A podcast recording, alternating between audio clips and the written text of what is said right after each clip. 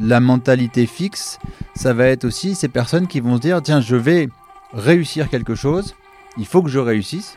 Si je réussis pas, c'est moi en tant que personne qui est remis, qui est mis en défaut. Donc, il faut absolument que je réussisse. Maintenant, la mentalité de croissance, ça va être ceux qui vont euh, être en, en perpétuel développement. C'est-à-dire qu'ils vont mettre en avant cette idée de si je réussis pas, c'est pas grave, c'est euh, je réussirai la prochaine fois. C'est une étape sur ma progression. C'est peut-être juste que ça me plaît pas et je vais réussir, euh, je vais réussir ailleurs. Puis de toute façon, la réussite n'est pas forcément euh, le but.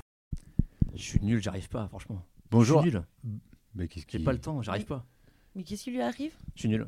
Qu'est-ce- Je suis nul. Mais Jérôme, Mais- qu'est-ce qui bah, t'arrive? bah, bah, Qu'est-ce que tu fais? Mais t'es nul, t'es nul de quoi déjà? J'y arrive pas, j'ai jamais le temps de faire les choses, euh, je trouve pas le temps en fait. Tu trouves pas le temps, t'es nul? Ok, ok. Ok, wow, ok. wow, wow, Je wow. suis pas à ma place. Ok, T'es pas à ta place. ben Alors génial. déjà, là, t'es à ta place. hein, on est sur le ton mental à la loupe. Épisode numéro 6. Donc, Ça va déjà un peu mieux là. on déstresse. tout Attends. va bien, tout va bien. En plus, on a Jonathan avec nous. Tout va bien se on va, passer. on va parler de, on va parler de ça. Mais je pense qu'il a un problème quand même. Il y a... Pourquoi on se déval- Mais Pourquoi on se dévalorise ou il se dévalorise comme ça Ouais. T'es trop dur avec toi-même. Il y a quelque chose. En tout cas, donc, Explique- Jonathan, je pense que tu as, tu as les clés. donc là on est un peu dans la sous-chronique du mental à la loupe, c'est un peu ce qu'on appelle les Bah toi, t'es dans le néant là. Qu'est-ce qui se passe J'en Ouais. ai un, si tu veux.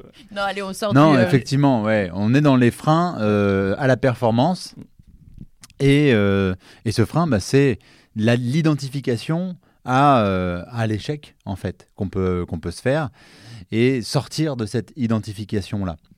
Euh, bon, normalement, à la fin de l'épisode, tu devrais te sentir un peu mieux, Jérôme. J'espère. Je suis venu pour ça. bah, tu te sentiras Je suis là meilleur. que pour ça donc. euh, Bon, en tout non, cas, mais c'est vrai qu'on a tendance peut-être à être dur avec euh, nous-mêmes de temps en temps, où dès qu'on n'accomplit pas quelque chose, on est nul, on se dévalorise. C'est pas très très positif. euh. Bien sûr, c'est très rare d'avoir quelqu'un qui est positif quand il n'arrive pas à faire quelque chose, et parfois, avant même d'avoir essayé. Euh, plusieurs choses par rapport à ça. Effectivement, ça nous est à, peu près tous arrivé de rencontrer l'équivalent de Jérôme, euh, mais même soi-même, hein, moi ça m'est arrivé, bien fait. évidemment, de me dire, oh là là, je suis pas à la hauteur, je suis nul, euh, je suis pas à ma place.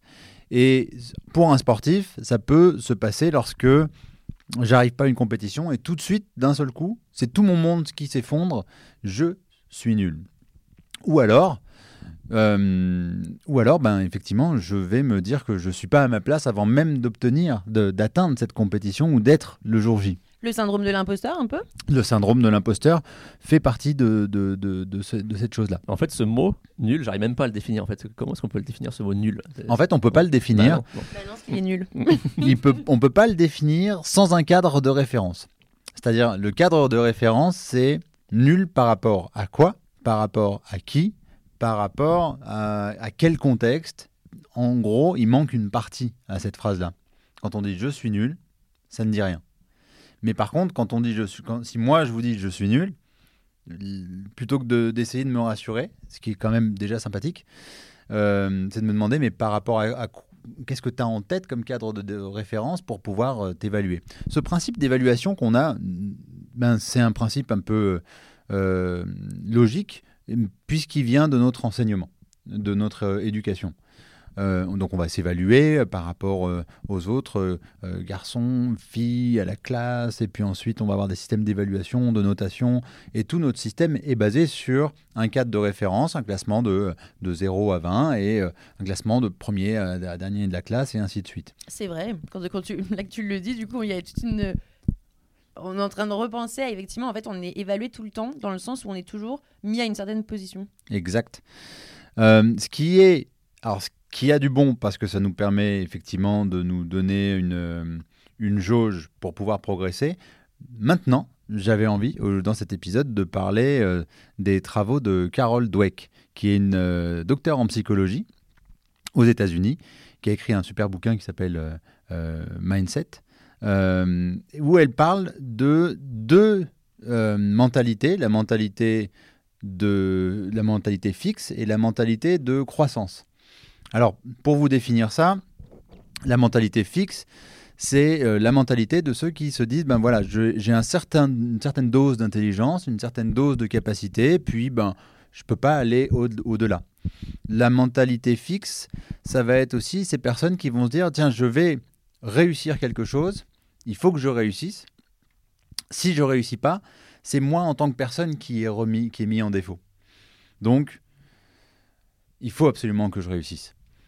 Maintenant, la mentalité de croissance, ça va être ceux qui vont euh, être en, en perpétuel développement. C'est-à-dire qu'ils vont mettre en avant cette idée de si je réussis pas, c'est pas grave, c'est euh, je réussirai la prochaine fois. C'est une étape sur ma progression. C'est peut-être juste que ça me plaît pas et je vais réussir, euh, je vais réussir ailleurs. Puis de toute façon, la réussite n'est pas forcément euh, euh, le but. Donc, on a ces deux formes de mentalité là. Alors justement, comment est-ce qu'on fait pour passer de l'un à l'autre de cette mentalité donc de fixe, fixation à, donc à un growing mindset ouais. Oui, le growing mindset. Ouais. En fait, pour passer de l'un à l'autre, il faut déjà comprendre d'où ça vient.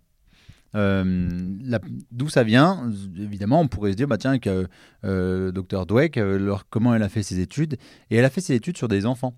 Euh, elle a proposé des jeux à des enfants, donc des énigmes. Euh, je crois que c'était des puzzles. Alors, je sais jamais si on dit puzzle ou puzzle, mais moi je dis puzzle. Moi, je dis puzzle aussi. Puzzle. Moi aussi. ouais. Euh, pour les personnes qui disent euh, puzzle, euh, je- vous aime. Voilà. Euh, Ah, Dites-nous de quelle région vous venez parce que je... ça doit être assez. euh, la région de la chocolatine. Euh, Et on vous aime aussi pour la Bien chocolatine. évidemment.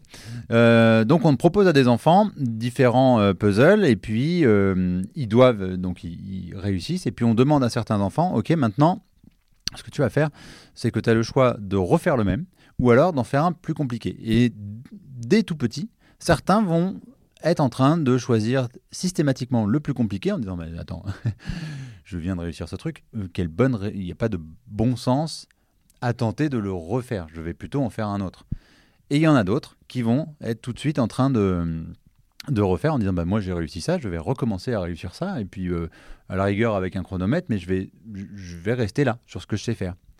Donc, ça vient de- d'assez tôt. Euh, ensuite, elle a fait une autre étude qui est intéressante c'est que euh, on a regardé le, les enfants quand on leur on les félicite quand ils réussissent et pas quand ils n'y arrivent pas. Ou alors, dans un autre groupe, on félicite les efforts qu'ils ont fournis. Et on regarde dans le temps ce que ces enfants sont capables d'apprendre ou de faire. Et on remarque que les personnes, les enfants à qui on a félicité les réussites, sont moins curieux, moins ouverts, euh, qui se mettent, alors moins, j'allais dire en danger, mais pas en danger, moins en, en zone d'inconfort euh, que les autres. À l'inverse, ben, sur le long terme, tous, les, tous ceux dont on a valorisé les efforts vont avoir réussi finalement dans plus de domaines que, le, que, que les premiers. Et c'est intéressant parce que ça montre la place de la valorisation de l'effort. Et du coup, si on revient à notre fonctionnement où on est évalué, bah tiens, c'est mieux que euh, Jean, c'est mieux ce que tu as fait par rapport à Robert, euh, par exemple, ou alors, bah, tiens, dans la classe, euh, toi, tu étais troisième, puis maintenant, tu es quatrième, ben, ou alors tu es quatrième et tu passes à troisième. On félicite la réussite. Et lorsqu'il n'y a pas de réussite, généralement, on félicite moins. Alors même s'il y a un, un- un degré hein, dans les cahiers de classe qui s'appelle les encouragements, Oui. euh, L'appréciation, on dit souvent. ouais, des- dans les appréciations, mais c'est pas, c'est un encouragement à la réussite. C'est pas un- forcément perçu Ouais. comme un encouragement à l'effort. Autrement dit, il faudrait qu'on favorise l'effort tout le temps.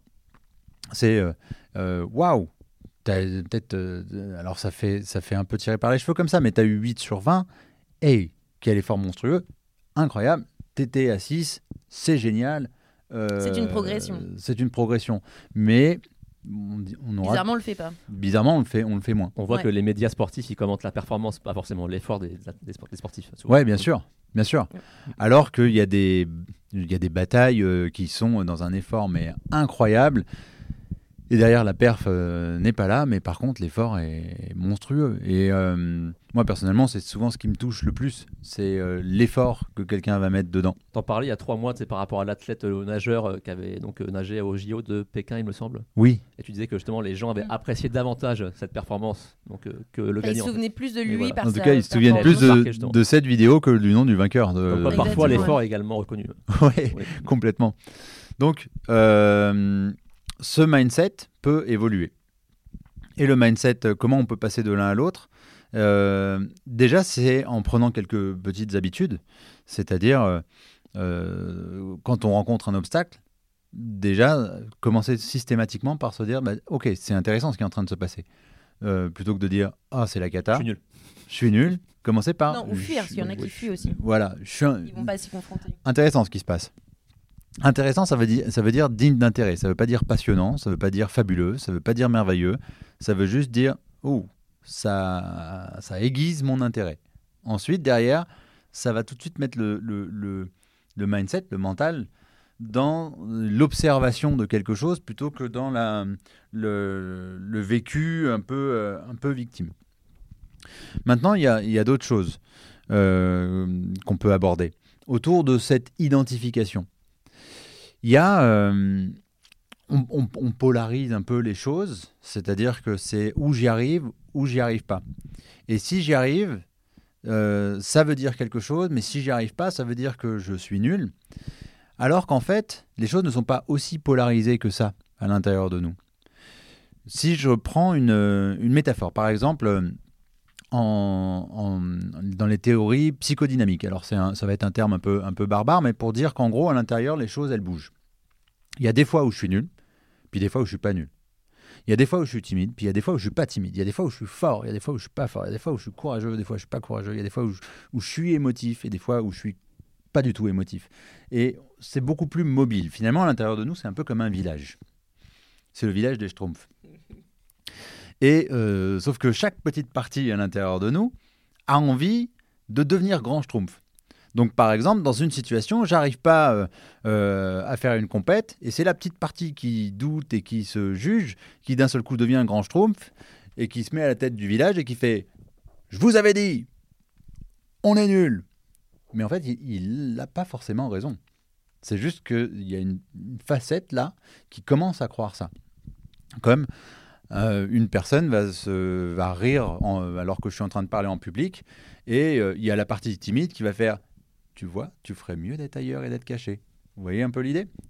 Donc, alors on a tous ces plusieurs parties-là, on, le dit assez peu, hein, euh, mais on peut l'admettre.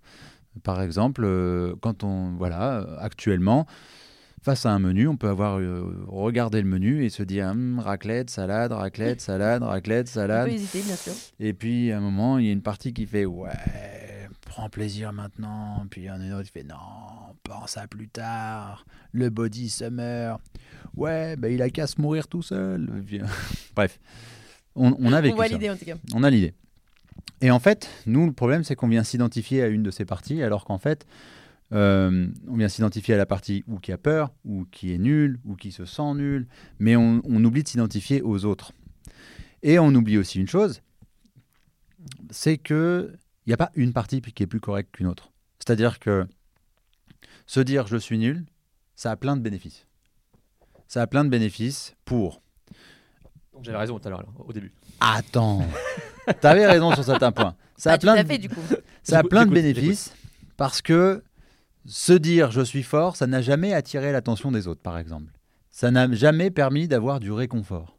Alors que se dire je suis nul, bah, ça fait tout de suite comme tu as fait. Pourquoi tu es nul? Mais non, mais qu'est-ce que tu dis? Bien sûr que tu es à ta place. Ça permet des choses. Et des choses qui peuvent avoir de la valeur pour notre cerveau. Du coup, est-ce qu'on le fait inconsciemment, peut-être volontairement enfin, On le fait inconsciemment. Ouais. Ouais, avoir l'attention des autres C'est inconscient. Attention, je ne suis pas en train de dire que forcément toutes les personnes qui disent je suis nul, c'est pour avoir l'attention des autres. mais c'est quand je dis l'attention, c'est euh, peut-être qu'ils ont besoin aussi de d'avoir cet entourage pour euh, pour, pour euh, relever un petit peu. Pour relever un peu, le, pour revaloriser ben, l'estime, la manière de la manière de se sentir. Mais en, autrement dit, c'est il y a un bénéfice à se dire qu'on est nul, et puis il y a aussi des inconvénients à se dire qu'on est bon. Si je me dis je suis bon, par exemple, s'il y a ce phénomène de polarité, je suis nul, opposé à je suis bon. Je suis nul, c'est ce que je me dis, et j'aimerais pouvoir me dire que je suis bon. Mais si je me dis que je suis bon, il y a plein de désavantages à ça. les autres vont peut-être pouvoir me dire, euh, ben, ça va les chevilles. Euh, je vais peut-être me dire, bah du coup, euh, vu que je suis bon, j'ai plus besoin de bosser, Je j'ai plus besoin de m'entraîner, plus besoin de progresser. J'ai plus besoin de progresser. Et donc, ça serait un drame pour notre cerveau. Il se dit, attends, mieux vaut ne pas se dire que je suis bon pour pouvoir quand même continuer d'être mort de faim et continuer de, de m'entraîner. Qu'après, Donc- bon, il y a excellent quand même. hein. Et après, bon, il y a excellent. Mais même, même je suis excellent, Ça euh, ça peut, il y a des, il y a des avantages, des fait. inconvénients. Et en fait, nous, ce qu'on voit euh, dans notre, notre mental, lorsqu'on se dit je suis nul, c'est qu'on voit qu'une seule facette et on voit que la facette des inconvénients. Mais en fait, il y a plein d'a- d'avantages. Donc, ce qui est intéressant, moi, alors, lorsque un athlète me dit, mais voilà, moi, sur cette compète, à chaque fois, je suis nul, je vais lui demander, mais c'est quoi l'avantage d'être nul sur cette compète? Quel intérêt il y a à être nul sur cette compète? Bah, euh, bah, du coup, je me mets pas de pression. Ah ouais? Et bah du coup, euh, je suis pas attendu, ouais. Du coup, bah je, je suis plus relâché que les autres, ouais. Et donc du coup, bah, je peux être un peu plus dangereux, Un ouais. peu moins nul. Et une fois qu'on a listé tous les avantages à se dire je suis nul, d'un coup, je dis ok, imagine ce que tu aimerais te dire, bah, c'est que je suis prêt et tout, ok. Les inconvénients à te dire que tu es prêt, liste-les-moi tous. Au début, ça fait un peu, il n'y a pas d'inconvénient, bah, réfléchis bien. Bah, euh, du coup, je me mets la pression, du coup, je suis attendu, du coup, euh, coup j'ai envie de faire le cake à l'échauffement. euh, jouer un peu des coudes, du coup, ah, je me sens plus facilement menacé. Et là, d'un coup, il y a un espèce de shift mental, c'est qu'il voit que ben il n'y a pas une partie mieux qu'une autre, il n'y a pas une identification mieux qu'une autre. Les deux ont des avantages et des inconvénients, et, et, et ce ne sont que des vues de l'esprit. Ça rappelle un peu l'épisode 3 donc, sur la peur de l'échec et de, et de réussite. L'avantage à, à échouer, l'inconvénient à réussir. Ouais. Ben, ça, ça joue dessus, ça joue dessus, c'est certain. Euh, c'est pour ça que c'est pour ça que on boucle un peu, mais là c'est plus sur l'identité. Mais enfin, pourquoi est-ce que c'est sur l'identité? Il y a un alors il y a un, un thérapeute euh, qui s'appelle Robert Dills qui dans les années 70 a proposé un modèle. Euh, qui s'appelle les, les niveaux neurologiques. On a retenu en France les niveaux, euh, les niveaux logiques historiquement, hein, euh, quelques jours près, il est juste. c'est plutôt Gregory Batson, qui était un, thérapeute de l'école de Palo Alto, qui a proposé ce modèle-là, mais puis Dills l'a sorti quelques jours avant. Donc on l'attribue à Dills, mais en fait, c'est plutôt les travaux de, de, de Batson, qui a plus tard travaillé sur la motivation et sur plein d'autres choses. Ce niveau, ce niveau c'est une, une pyramide. Il faut imaginer une pyramide où à la base, il y a notre environnement. Euh, Au-dessus, il y a nos comportements. Donc notre environnement, là, par exemple, c'est euh, cette pièce. Au-dessus, il y a nos comportements. Nos comportements sont adaptés à notre environnement. Si on était euh, là tout de suite sur une piste d'athlée, on n'aurait pas les mêmes, les mêmes comportements. Nos comportements sont déterminés par nos capacités. C'est-à-dire que on va avoir des comportements qui sont en accord avec ce qu'on est capable de faire. Au-delà de notre capacité, il va y avoir nos croyances, ce qu'on croit sur, sur nous, sur le monde, sur la perf. Au-dessus, il y a nos valeurs, ce qui nous anime, ce qui a de l'importance. Et au-dessus, il y a notre identité. Autrement dit, ce qu'on est est très éloigné de ce qu'on fait. Vous voyez? Bah, tout à fait. Et le souci, quand euh, une personne se dit, lorsqu'elle fait quelque chose, qu'elle est nulle, elle est en train de- d'associer ce qu'elle fait à ce qu'elle est. Or, on est des êtres humains. On n'est pas des fers humains, on n'est pas euh, des possédés humains, on n'est pas euh, des, euh, des mérités humains, on est des êtres humains. Donc en gros, il faut arriver à se détacher de ça et se dire qu'on peut faire des choses nulles sans pour autant être nul. Absolument. Ce que je fais est nul, mais ce que je suis ne l'est pas. Oui, parce que tu as dit faire des choses nulles. Non, c'est pas tout à fait faire des choses nulles. C'est faire des choses qui ne sont pas adaptées. Par Ah. exemple, ma passe n'était clairement pas bonne, mais moi, en tant qu'humain, ça va. Parce qu'on le fait pas exprès en fait. Mais On en tout cas, c'est que c'est OK C'est OK, de l'être à un moment ou à un autre euh, sur telle ou telle situation. bien sûr. Et en fait, en plus de ça, hein, dans le sport de haut niveau, euh, on- on- ce qu'on est, en tout cas cette partie identitaire, elle est, euh, elle est très mêlée, en fait, à la réussite. C'est-à-dire que je passe de je suis athlète à je suis champion. Mais en fait, on devrait dire, en tout cas euh, mentalement, c'est se dire je suis un athlète qui a été sacré champion. D'accord. Mais si on fait le raccourci, je suis champion, dès que je me dis je suis champion, à ce moment-là, je peux ne plus l'être. C'est je suis, Donc il y a un peu une perte. euh, ouais, il y a une perte de d'identité. Donc si je lis mon identité, ah, par exemple, moi je m'appelle Jonathan, c'est mon identité. Euh, je suis papa, je suis préparateur mental. Je, je- je suis plein, plein, plein, plein de choses. Mais ce que je fais n'est pas ce que je suis. Si par contre je me dis euh, lorsque euh, je me dis, bah, tiens, je vais pas aller courir là, donc je suis nul, c'est que je mets le fait, l'action de courir au même niveau que ma paternité, Que qui tu es. que qui je suis, et ainsi de suite. Un peu radical, ouais. C'est extrêmement radical. C'est extrêmement Et radical. surtout, c'est que ça marche pas. Enfin, ça fonctionne pas comme ça du coup. Absolument. Donc une façon de, une façon de faire, c'est d'arriver à se demander, ok, euh, lorsque je me dis que je suis nul, quelle action m'a amené à pouvoir me dire ça? Quelle est l'action euh, que je suis en train de juger? Ben, Je suis nul. Comment je sais que je suis nul en gros? Et ça, c'est une question que je pose en prépa mentale. Euh, là, en ce moment, je suis, je suis complètement, je suis complètement nul. Très bien. Comment tu le sais? Bah, euh, j'arrive à rien. Bah là, pour tu as réussi à venir et te lever pour venir me voir. C'est déjà pas mal. Ouais. Donc, euh, non, mais ça, j'y arrive. Ok, qu'est-ce que tu arrives d'autre à faire? Bah, j'arrive à aller à l'entraînement. Ok, donc tu arrives à. Qu'est-ce que tu n'arrives pas à faire? Bah, j'arrive pas à enchaîner euh, les paniers en basket. Ah, et c'est là-dessus que tu te dis que tu es nul. Ah, mais d'un seul coup, c'est beaucoup plus précis. On a mis notre loupe, justement, Mm. sur ce que la, ce que, quelle est l'action qui n'a pas été précise. Ensuite, viendra un autre travail qui est ben, qu'est-ce qui fait que lorsqu'il n'arrive pas à faire quelque chose, d'un seul coup, c'est tout, C'est tout l'ensemble c'est qui tout prend, en l'ensemble fait. qui prend.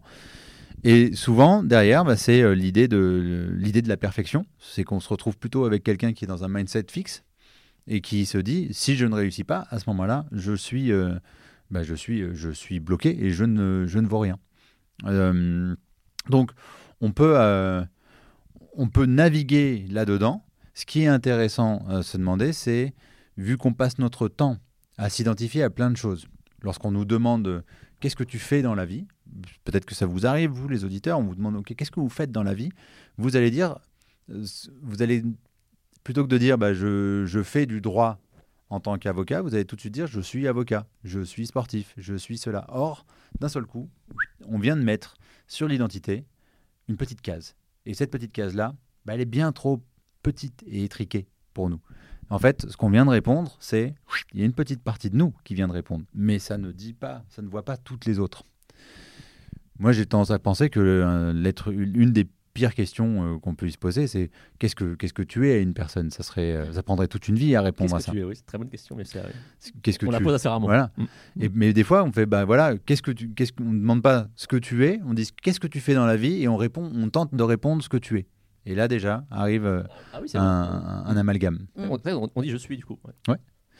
Donc c'est le côté, le côté linguistique, mais remplacer les choses quand on dit bah, je suis par j'ai fait ou j'ai le verbe, verbe avoir, euh, faire avoir ces petites euh, routines là.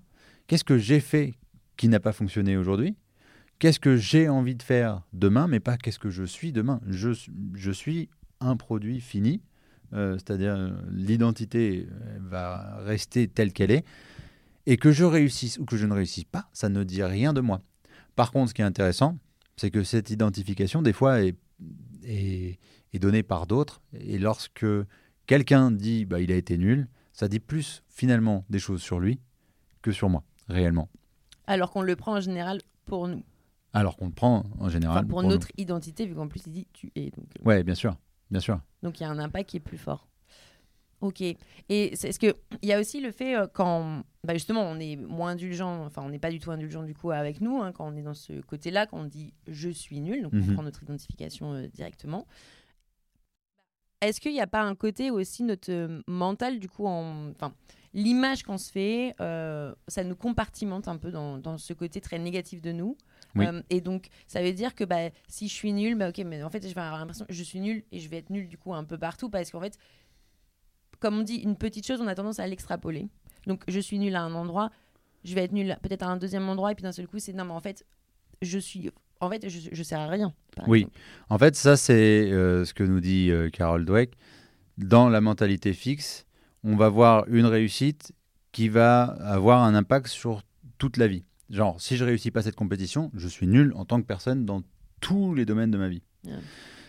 Après, ça peut, se, euh, ça peut se mettre en mouvement. J'ai deux exemples qui me viennent en tête pour illustrer mon propos de, de cet épisode. Le premier, c'est une, euh, une compétitrice que j'ai vu en novembre et euh, qui préparait les, les France Première Div en judo.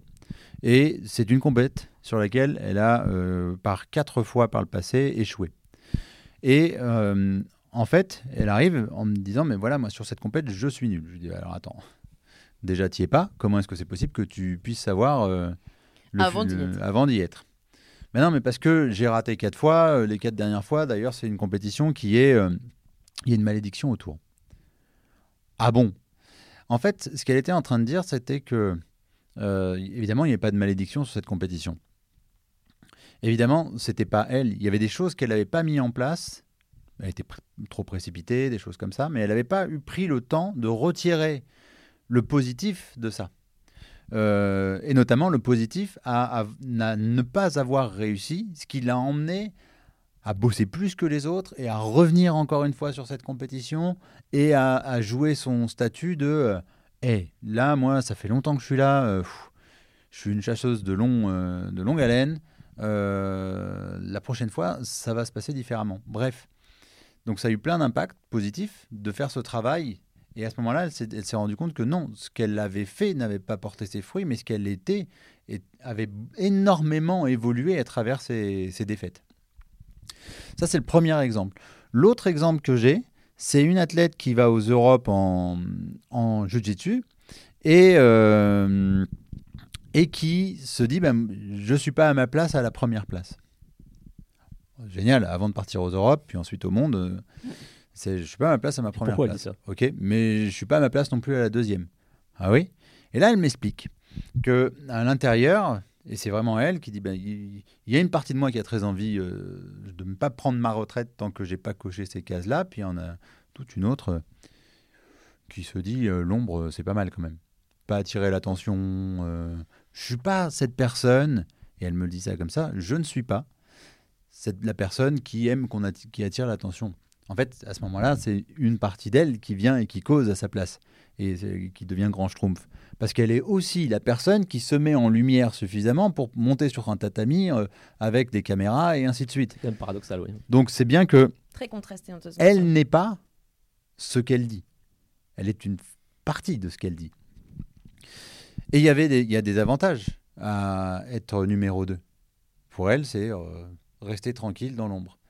Et il y a des inconvénients à passer dans la lumière, euh, celle qu'on va abattre. Donc finalement, c'est une fois qu'elle s'est ren- rendu compte qu'elle s'identifiait ou à l'une ou à l'autre, elle a pu se dépolariser, se sortir de cette polarité de je choisis mon camp entre ces deux manières de voir.